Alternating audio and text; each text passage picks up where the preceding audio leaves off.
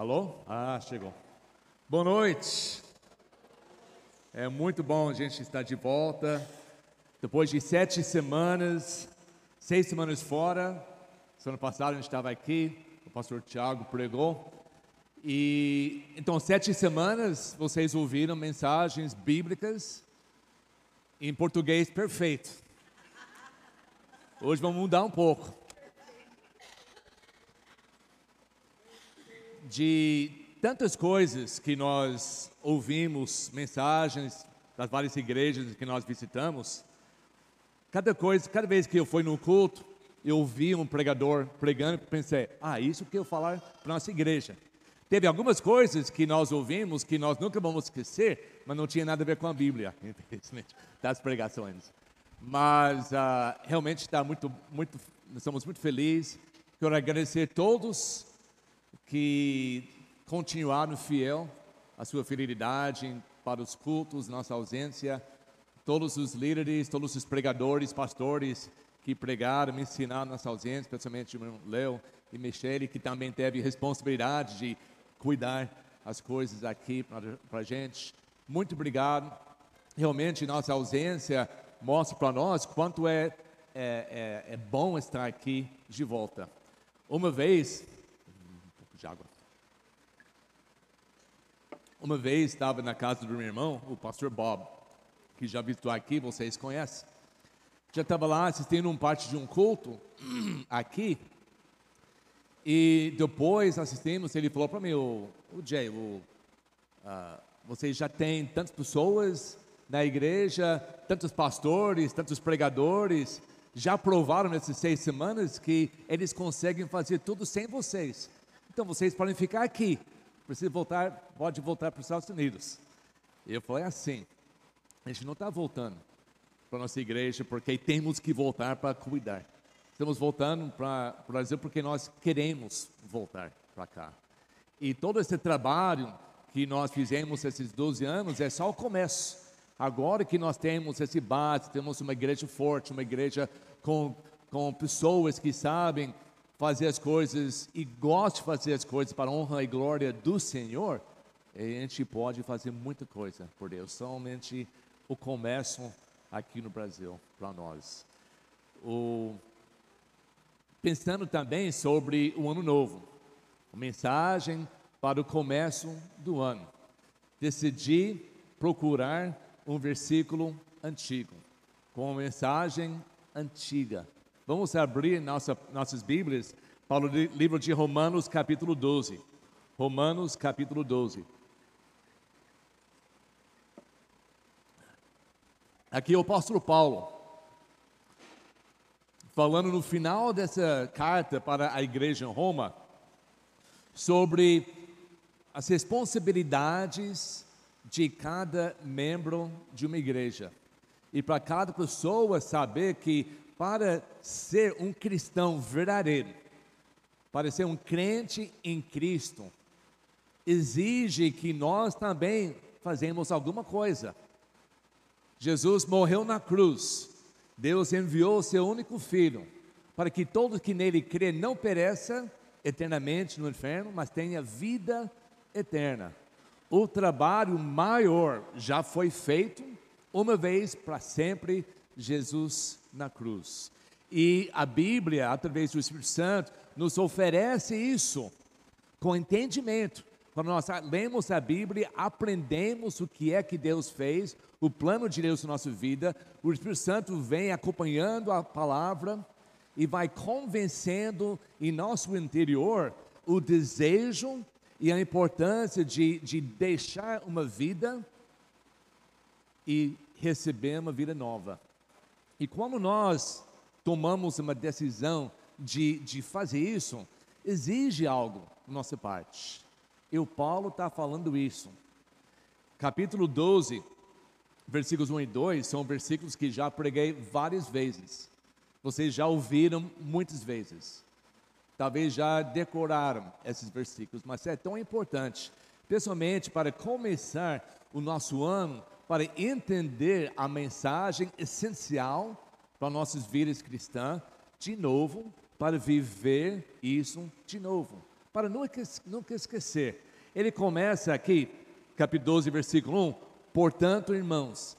Cada vez que a Bíblia fala portanto, é uma conclusão de algo que ele acabou de falar. O portanto exige uma ação. Portanto, isso você ouviu isso, essa é uma verdade, e agora o que nós vamos fazer pôr em prática por causa dessa verdade. Então, para saber o que está dizendo, por que está dizendo portanto, o último versículo, em capítulo 11, não vai aparecer aqui no telão, esse é só para vocês que trouxeram as suas Bíblias. Romanos 11, versículo 36, o último versículo, o versículo antes de capítulo 12, diz assim: Porque dele, Deus, e por meio dele, e para ele são todas as coisas. A ele seja glória para sempre. Amém. Isso é um fato. Isso não é uma opinião, isso não é o que nós acreditamos, isso é um fato. Porque por causa de Deus, tudo existe. E tudo existe por causa dele e para a ele. Portanto, se nós entendemos isso, e essa realmente faz parte da nossa vida, deve ter uma reação da nossa parte, deve ser uma ação da nossa parte. E Paulo está dizendo: vocês acreditem nisso, isso não é opinião, isso é um fato, portanto, capítulo 12, versículo 1: Irmãos, pelas misericórdias de Deus, peço que ofereçam o seu corpo como sacrifício vivo, santo e agradável a Deus por quê? Porque a Deus pertence tudo. E tudo vai voltar para Deus. E Deus termina, vai determinar tudo que acontece em nossas vidas. Então, a, a reação, a resposta normal e lógico é que nós, então, vamos oferecer com alegria as nossas vidas para Ele. Um sacrifício vivo. Alguém que está disposto a servir com alegria o nosso Deus e Pai. E isso é, é nosso culto, ação racional. Versículo 2: E não vivam conforme os padrões desse mundo, mas deixem que Deus os transforme pela renovação da mente, para que possam experimentar qual é a boa, agradável e perfeita vontade de Deus. Isso é o meu desejo para todos nós, para o ano 2021 e para o resto da sua vida e o resto da minha vida. É uma mensagem antiga para um ano novo. Uma mensagem antiga que renova todos os dias. Porque pela renovação da nossa mente da palavra de Deus, Deus renova, Deus nos dá ideias, desejos, oportunidades, todos os dias para crescer, para entender melhor e para servir a Ele. E tudo na alegria, porque isso é perfeita, feliz, agradável vontade de Deus para nós. Já ouvi pessoas falarem, pessoas que foram talvez machucados por causa de uma coisa em uma igreja, que falaram que a igreja cristã é difícil demais. A igreja cristã é só cheia de não pode fazer isso, não pode fazer aquilo, e para você fazer a vontade de Deus, você tem que viver uma vida tem essa palavra sacrifício, que parece uma coisa que você vai sofrendo o tempo todo sem um crente. Mas isso não é bíblica, isso não é verdade. A vontade de Deus para a nossa vida é boa e agradável e perfeita. Deus nos ama mais que nós podemos imaginar. O nosso desejo deve ser para aprender, para ser disposto a aprender, gastar nosso tempo, energia, para investigar a palavra de Deus de capa a capa e entender quem é esse Deus, o que ele exige de mim, o que honra ele, o que vai agradar a Ele, como Ele vai abençoar a minha vida aqui na terra e muito mais para sempre.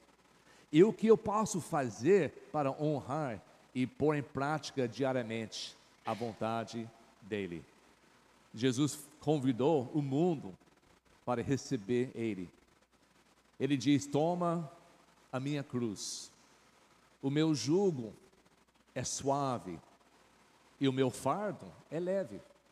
Não é uma coisa ruim, não é uma coisa cheia de, de sofrimento e, e, e, e problemas, de deixar o mundo e seguir Cristo. É a melhor coisa que existe, melhor maneira de viver neste mundo.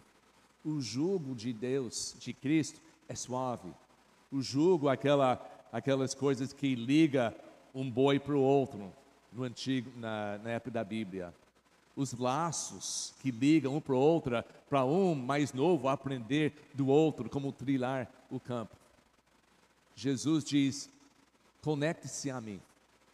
Os laços do jugo de Cristo são laços de amor, que Ele coloca em nós para nos trazer junto a Ele. E Ele nos ensina, Ele diz: aprende de mim. Então, isso é um, uma nova mensagem, talvez para nós, mas coisa muito antiga, que nós devemos aplicar em nossas vidas de hoje. A cruz de Cristo não é um cruz só de sofrimento. A cruz de Cristo é que traz a vida para nós. Quando nós tomamos a cruz de Cristo, está dizendo que nós recebemos a morte de Cristo, que nos libertaram dos nossos pecados, do poder de Satanás em nossa vida, que nos deram vida eterna no paraíso junto com Ele. E nós carregamos essa cruz, que é um símbolo da morte, até nós morremos. E o tempo todo nós morremos não para os nossos desejos, boas, bons, são as coisas erradas, coisas da carne, coisa que não agrada a Deus. Isso é a cruz. A cruz não tem que ser pesada demais. A cruz, eu conversei com o irmão hoje de manhã, quando a pessoa fala que a, a cruz que Jesus me deu é muito pesado para mim. Mas a cruz de Cristo não é pesado. Ele diz que o meu fardo é leve.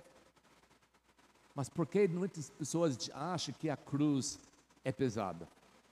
Porque não sabe carregar.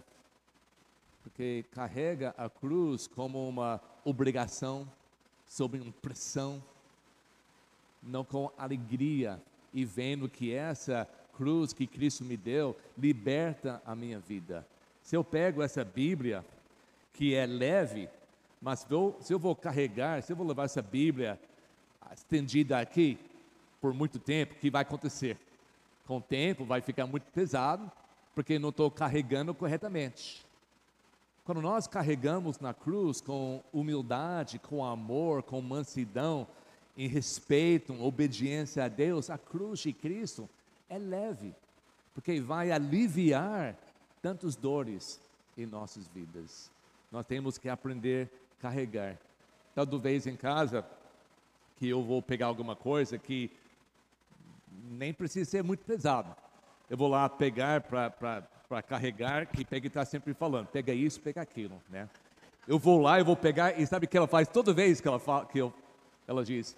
Pega com as pernas, levanta com as pernas, né? Levanta corretamente, não vai te machucar. Eu acho que tem muitas pessoas que estão tentando de carregar a cruz e não sabem carregar. E por isso está tá se quebrando dentro, debaixo da cruz. Mas a cruz não é pesada. A cruz, a cruz é um símbolo do amor de Cristo, o amor de Pai. Por Deus amou o mundo de tal maneira que Ele deu seu Filho unigênito. Então essa é a cruz. Então vamos começar o nosso ano 20, 2000, em inglês a gente fala 2023, 2023, com essa ideia que esse ano eu não vou pensar no sofrimento, não vou pensar, eu vou achar, eu vou ver que Deus é bom. Essa mensagem hoje à noite é tudo que nós acabamos de cantar, de cantar, que Deus é bom. Que nós devemos nos render um sacrifício vivo. Isso que nós desejamos para todos vocês durante esse ano 2020, 2023. Para entender um pouco mais essa mensagem hoje, eu quero que nós voltamos um pouco no livro de, de Lucas, capítulo 1 e vamos falar sobre o nascimento de Cristo. Realmente, o anúncio do nascimento de Cristo. quando o anjo aparece para Maria.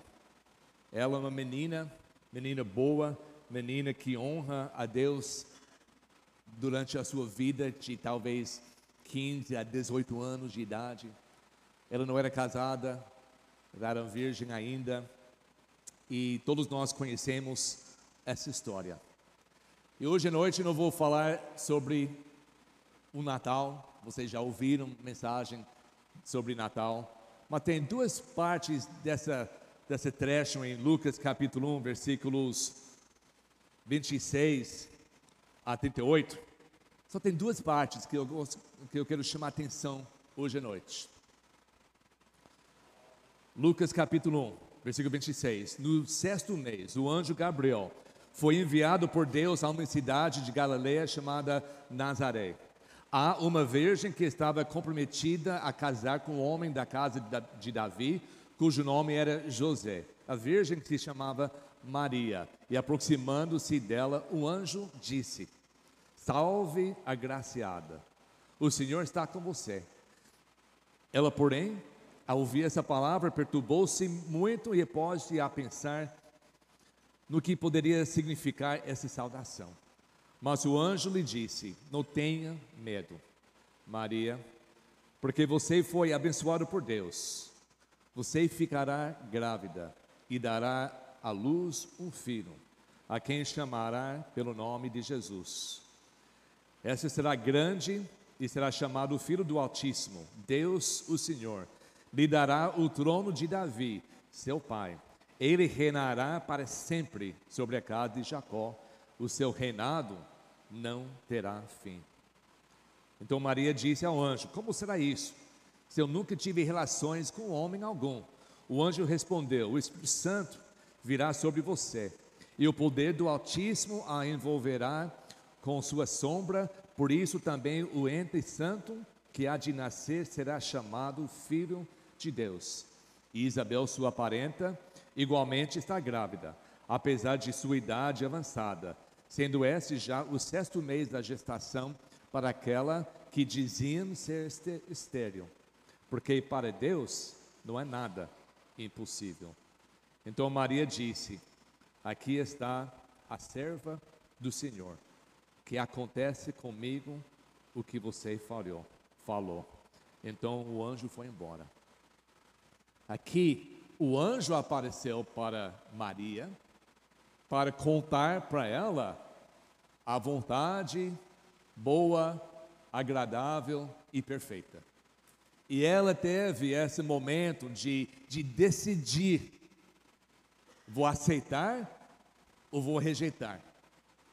Ela foi uma menina que buscava a Deus, ela já foi abençoada por Deus, foi escolhido por Deus para esse plano dele. E esse plano, nesse momento que foi oferecido a ela, ela teve só um momento em tempo para decidir sim ou não. Foi uma coisa completamente nova. Nunca aconteceu antes nunca imaginou que isso. Todo mundo estava esperando para na época dela para o Messias nascer, entrar, mas ninguém esperava da maneira que o Deus do universo entrou na sua criação. Ela estava um momento para ela decidir: eu vou viver o novo, eu vou continuar fazendo a minha vida do jeito que eu acho mais simples do momento que ela decidiu aceitar esse chamado de Deus, para ela cumprir uma parte do plano perfeito, agradável de Deus, não, não apenas para ela, mas para o mundo inteiro, e isso mudou a vida dela para sempre. Já entrou o Deus do universo dentro, fisicamente dentro do corpo dela. E ele foi crescendo ele foi crescendo normalmente por nove meses, até ele deu luz. E depois que Jesus nasceu, ela cuidou o nenê Deus. A vida dela continuou mudando. Ela vivia o novo todos os dias. Um tempo correto, suficiente, certo, um dia essa Jesus virou o Salvador dela. Ela entregou a sua vida para o seu próprio filho, para servir a Ele como o Senhor da sua vida. Por isso, depois que Jesus morreu na cruz e ressuscitou e voltou para o céu, Ele continuou com ela. Ela continuou vivendo o novo, porque tomou uma decisão na vida dela para aceitar o plano de Deus na sua vida. Quando nós, com qualquer idade, entendemos que Deus está me chamando para, para aceitar Jesus Cristo como meu Salvador Senhor da minha vida, Ele é algo novo para mim. Eu estou vivendo a minha vida sem Ele, agora eu quero abraçar, eu quero convidar Ele dentro da minha vida. Quando eu estou fazendo isso, eu estou cumprindo uma parte do plano de Deus para mim. E quando eu faço isso, isso vai mudar a minha vida e vai mudar a minha vida para sempre. Eu vou viver o novo. O novo é algo antigo, é algo sem tempo, é eterno Deus dentro da minha vida, trazendo novidades para mim. Segundo Coríntios, 2 Coríntios capítulo 5, versículo 17, diz que todos que estão em Cristo são novas criaturas. Nós não somos reformados, nós somos, não somos melhorados, Ele faz uma nova criação. E aí nós começamos a viver um novo. E todo dia renova através da renovação da nossa mente na palavra de Deus. E por isso nós devemos viver um novo, de novo, de novo de novo. A vida cristã nunca deve cansar. A vida cristã nunca deve se tornar um hábito, porque é novo todos os dias. Porque temos o Espírito Santo vivo dentro de nós, mexendo com nossa vida, dando mais desejo, dando mais convicção dos erros que nós cometamos e Ele vai purificando, perdoando, guiando, liderando, dando, dando entendimento da palavra todos os dias. E se nós não aproveitamos isso, a culpa é nossa. Nós não estamos entendendo carregar a cruz suficiente. E a cruz parece pesada, porque nós não estamos usando nossas pernas para carregar corretamente duas coisas que eu falei nessa, nessa trecho tão bonito aqui sobre uh, a, a, a promessa da vinda de Cristo nesse mundo. Tem duas partes. Primeira coisa, em versículo 31. O anjo está falando com Maria sobre o plano de Deus, que é o plano de Deus. A vontade é de Deus. A vontade para a sua vida vem de Deus. Porque a nossa vontade, normalmente está tudo totalmente errada. Nossa vontade, Deus, é a única vontade que é santo, agradável e pura e perfeita para nós. Quando Ele chamou Maria, Ele deu essa opção, sim ou não. Não é que ela ia escolher como ia acontecer, em nada. Diz assim: Você ficará grávida e dará à luz um filho, a quem chamará pelo nome de Jesus. Maria e José não teve nem o direito para dar o um nome do seu filho. Se imagina. Quantos meses e brigas acontecem na família? Ah? Quando você vai descobrir que vai ter um menino, agora já começa. Então, o que nós vamos chamar? Imagina Maria e José. O que nós vamos chamar nosso filho? Ah, vamos chamar ele José está falando, vamos chamar ele de, de Zezé. Acho que é um nome bom, né? José, Zezé. E Maria falou: Não, eu não gosto de Zezé. Vamos chamar de Jacó, o nome de seu pai. E vai indo, vai indo. Mas eles não ouvem essa descrição. Por quê? Porque o anjo falou: Vocês vão chamar o nome dele Jesus. E ele vai ser assim, assim, assim. Quando ela aceitou o plano de Deus para, para a vida dela, ela não tinha direito, opção para mudar o nome de, de Jesus. Quando nós aceitamos Cristo em nossa vida, nós não temos direito de mudar a Ele. Nós não temos direito de, de deixar Ele fazer parte da nossa vida e nós vamos orar a Ele quando nós precisamos, nós vamos honrar Ele duas, três vezes por semana, quando nós vamos na igreja, nós vamos lembrar dele só quando é na hora de culto ou tem algum problema na minha vida. Eu quero ele, mas eu quero que ele encaixe-se dentro da minha vida. Nós não temos direito de mudar ele, de, de modificar a ele. Nós não temos direito de tentar que ele se, faz parte da nossa vontade, do nosso desejo. Quando nós recebemos, recebemos Cristo como nosso Salvador e Senhor, Ele é o que Ele é. E nós não temos direito. Quem é o homem que acha que pode mudar Deus? Pode se encaixar na sua vida. Nós temos que largar, abandonar todos os nossos outros planos até, quando nós recebemos Cristo como Salvador. E se nós não estamos isso, estamos fazendo isso, realmente vai ser uma luta diariamente contra a nossa vontade, a vontade nova de Deus. E a cruz vai ficar pesada. Até nós entregamos com sacrifício vivo para receber, para nos render e receber a vontade de Deus em nossa vida. E isso é o principal, a essência de uma vida cristã. Não recebendo alguém, um poder para, para melhorar nossa vida do jeito que é, para totalmente morrer para nós mesmos e receber Cristo como Salvador. E outra parte desse versículo em Lucas, esse trecho aqui, é o último versículo. Então Maria disse, versículo 38, Aqui está a serva do Senhor, que aconteça comigo o que você falou. Outra versão diz que acontece comigo segundo a sua palavra. Isso é render. Isso é um sacrifício vivo. Quando nós não sabemos como vai ser, quando nós não sabemos todos os momentos, mas nós confiamos na integridade, no amor, na fidelidade de Deus, quando Ele promete alguma coisa e nós nos entregamos na nossa vida para um servir, para um honrar e para deixar todas as outras coisas só para Ele. Por quê? Porque dele já está todas as coisas, tudo pertence a Ele. Então vamos entregar as nossas vidas para Ele.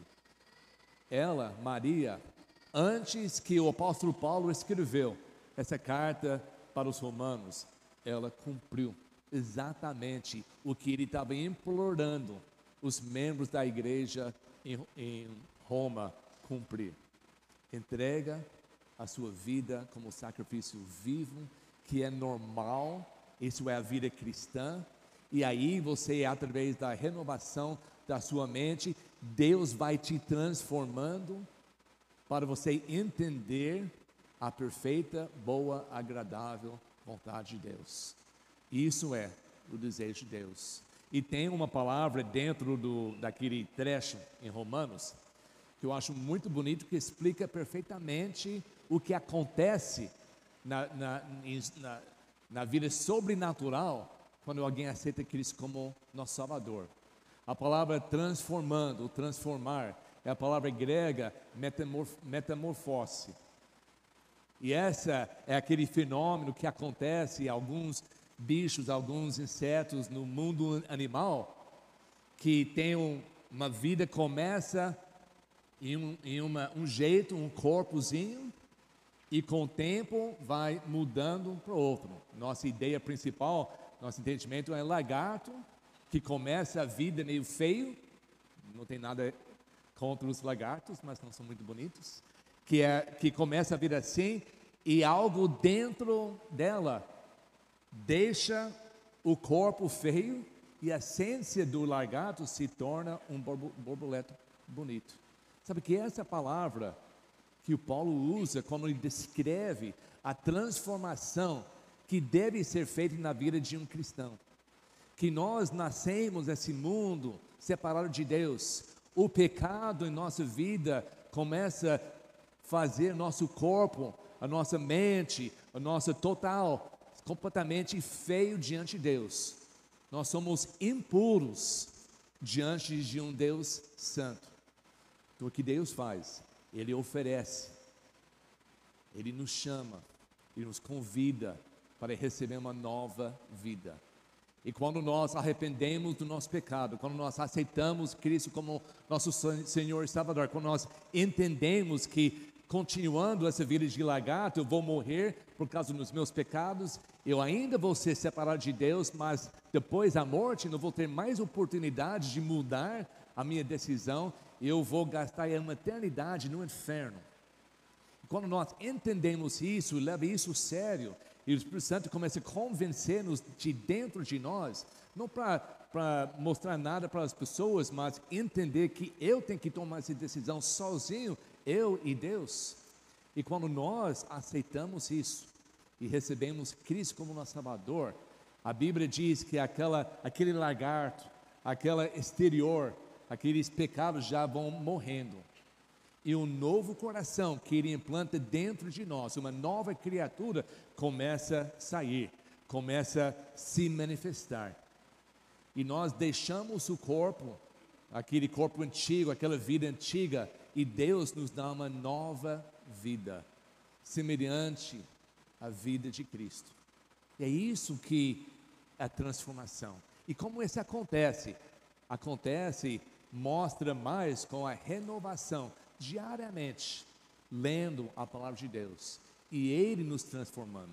Não somente ouvindo o que os outros falam, não apenas vendo nos cultos e ouvindo uma pregação, não apenas cantando música, todas essas coisas são boas, mas a transformação acontece de verdade sozinho em casa entre você e Deus, lendo a sua Bíblia, reagindo das situações normais, seguindo a palavra de Deus deixando o pecado, indo para a direção de Deus, melhorando as suas decisões baseadas na palavra de Deus. Aí vai melhorando, transformando a sua vida.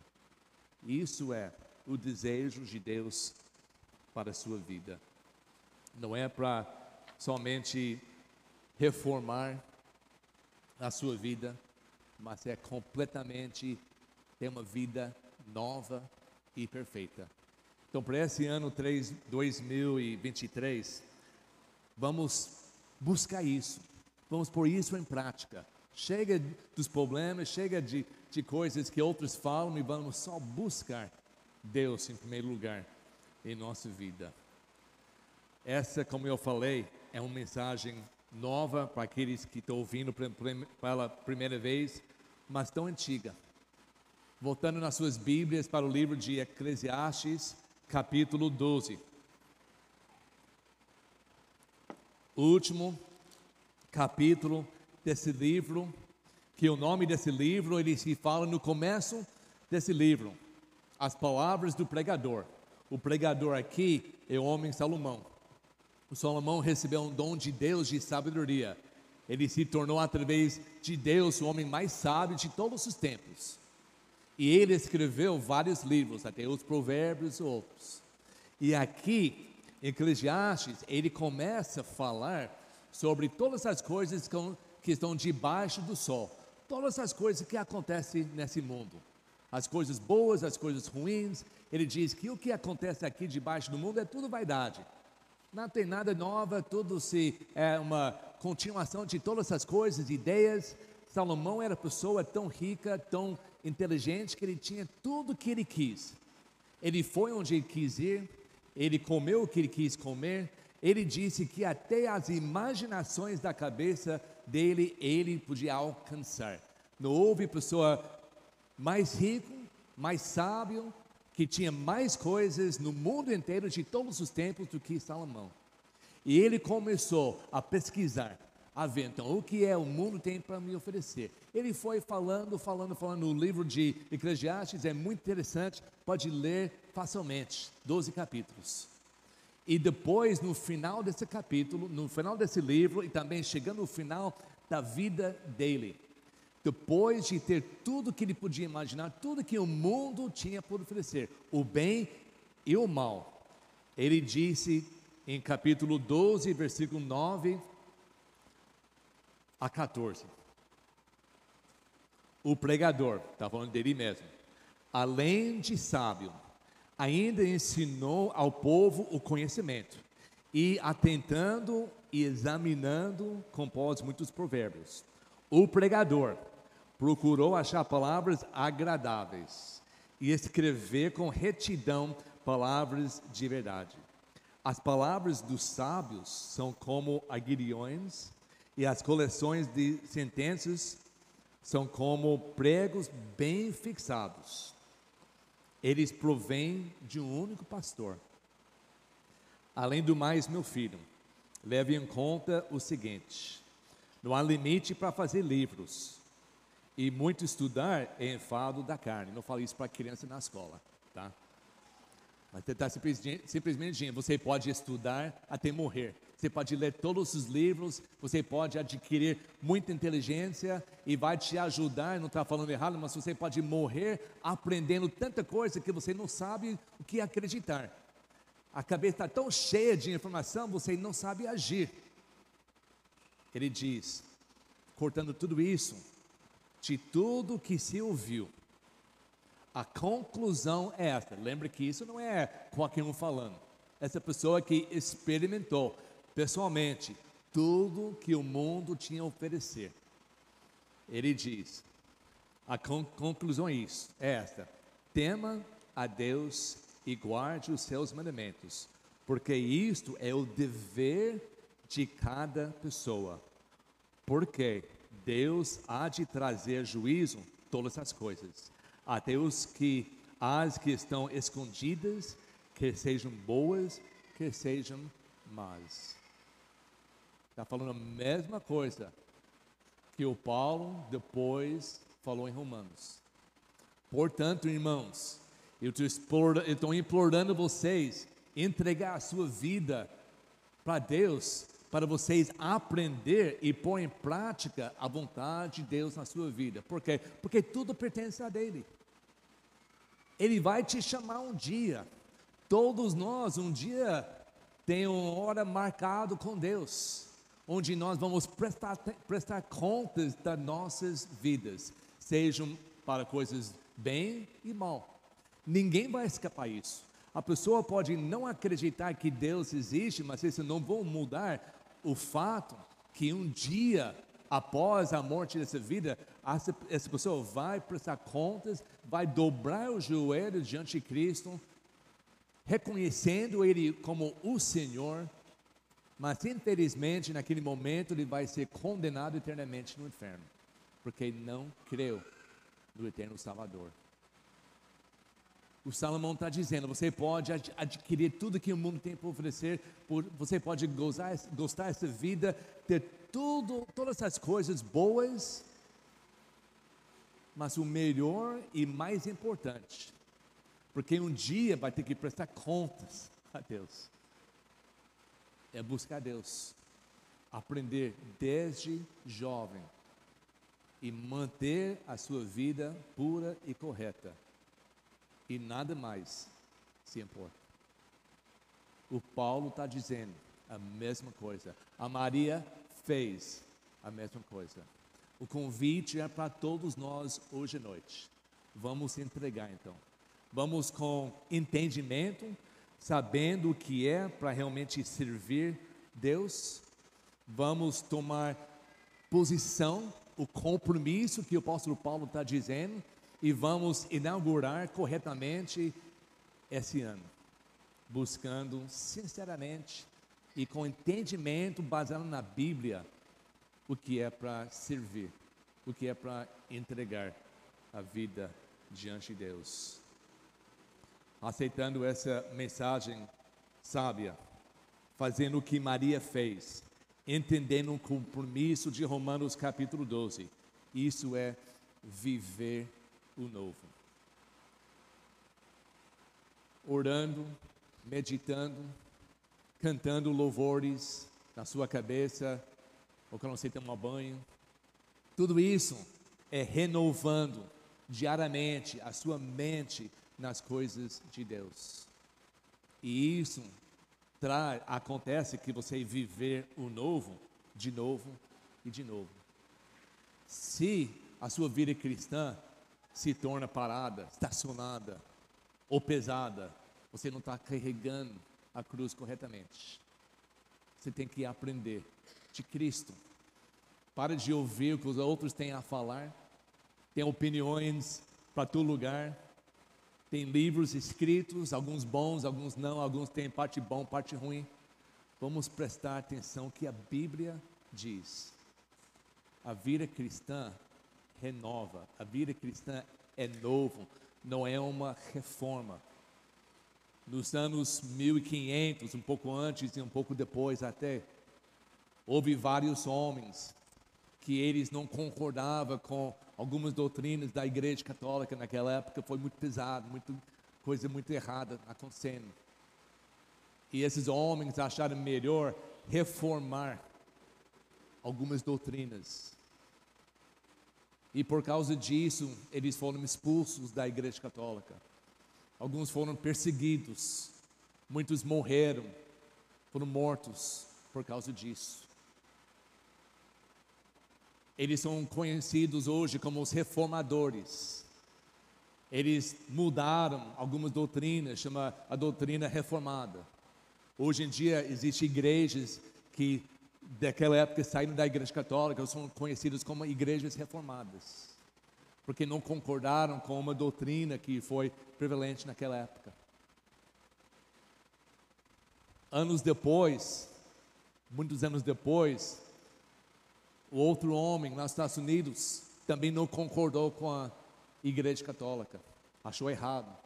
Também não concordou, não acertou, as igrejas reformadas acharam todos errados. Realmente ele não achou nenhuma igreja correta na face da terra. Ele sentiu que Deus estava o chamando para começar uma igreja nova, uma igreja dos últimos tempos, uma igreja dos santos dos últimos tempos. Também sabemos que está errado. Jesus disse: Eu vou edificar, construir a minha igreja e os portões do inferno não prevalecerão contra ela. Nós não devemos procurar coisas novas, doutrinas novas. Nós temos tudo aqui, já perfeito. Jesus disse que o céu e a terra passarão, mas a minha palavra permanecerá para sempre. Nós devemos voltar para o lugar certo, para a palavra de Deus. A palavra de Deus não precisa ser reformada. A igreja de Deus verdadeira não precisa ser reformada, precisa ser seguido, entendido como a Bíblia nos ensina. Esse é o nosso dever. A maioria de vocês sabe que estamos fazendo uma reforma em casa. Já faz oito meses, voltamos agora nos Estados Unidos por seis semanas, ainda estamos em reforma, fazendo coisas, e, e é uma coisa antiga mais que 150 anos. Derrubamos muitas paredes, deixamos algumas e estamos novas. É uma reforma, é um dor de cabeça fazer reforma. Todo mundo concorda? Melhor talvez construir uma casa nova. Dor de cabeça. Construir uma casa nova. Mas a casa nova você pode colocar tudo que você acha melhor. Mas é dor de cabeça. Sabe o que é a melhor solução? achar aquela casa antiga, a casa é uma casa forte, bonita, que já tem tudo que você quer, todas as cores, todos os lugares, todos as, os cômodos, está num lugar perfeito. Você entra na casa antiga e diz: agora eu não preciso mudar nada. Não seria bem melhor? de um dia sair de uma bagunça e outro dia entra numa casa exatamente do jeito que você quer. É isso que Deus está nos chamando. Não para reformar, não para construir uma, uma casa nova, mas achar a casa de Deus perfeita, forte e durável. E entra e sente a presença de Deus. E não precisamos mudar nada. Se é isso que você quer, entrega a sua vida para Deus. Recebe Cristo como Salvador. Enquanto nós preparamos para, para o apelo, a tempo do apelo, falamos que O altar está aberto. Eu não sei os seus planos para esse, esse ano novo. Eu não sei o que você planeja fazer, onde você quer ir. Mas não importa nada que acontece ao nosso redor. Importa o que acontece aqui dentro de nós. Aproveite esse momento hoje entre você e Deus. Talvez você precisa entregar sua vida pela primeira vez e receber Jesus como Salvador. Talvez você já fez isso na sua vida, mas você está constantemente procurando como, como reformar a vida cristã, para encaixar Jesus melhor na sua vida. Deixe isso para trás. Aqui você encontra Jesus verdadeiro. Não tem direito de mudar ele. Não tem direito de chamar ele de qualquer outro nome, a não ser Jesus, o Cristo, o Salvador, o Deus Altíssimo. Esse é Jesus, e só Ele que tem a capacidade de nos amar tanto que entregou a sua vida na cruz. É isso, é isso, é, é nossa opção hoje à noite. Eu não sou anjo, mas a Bíblia nos dá esse convite. Como o anjo apareceu para Maria e disse: Esse é um plano de Deus para você. Ele tem um plano para todos nós. Enquanto nós cantamos, pense nisso. Entrega a sua vida. Estamos aqui na frente. Se você quer orar conosco, ou só pode ajoelhar e orar entre você e Deus. Mas toma a decisão. Coloca o seu 2022 no caminho certo e nunca olhe para trás. Que Deus vai te abençoar. Vamos ficar em pé e vamos cantar.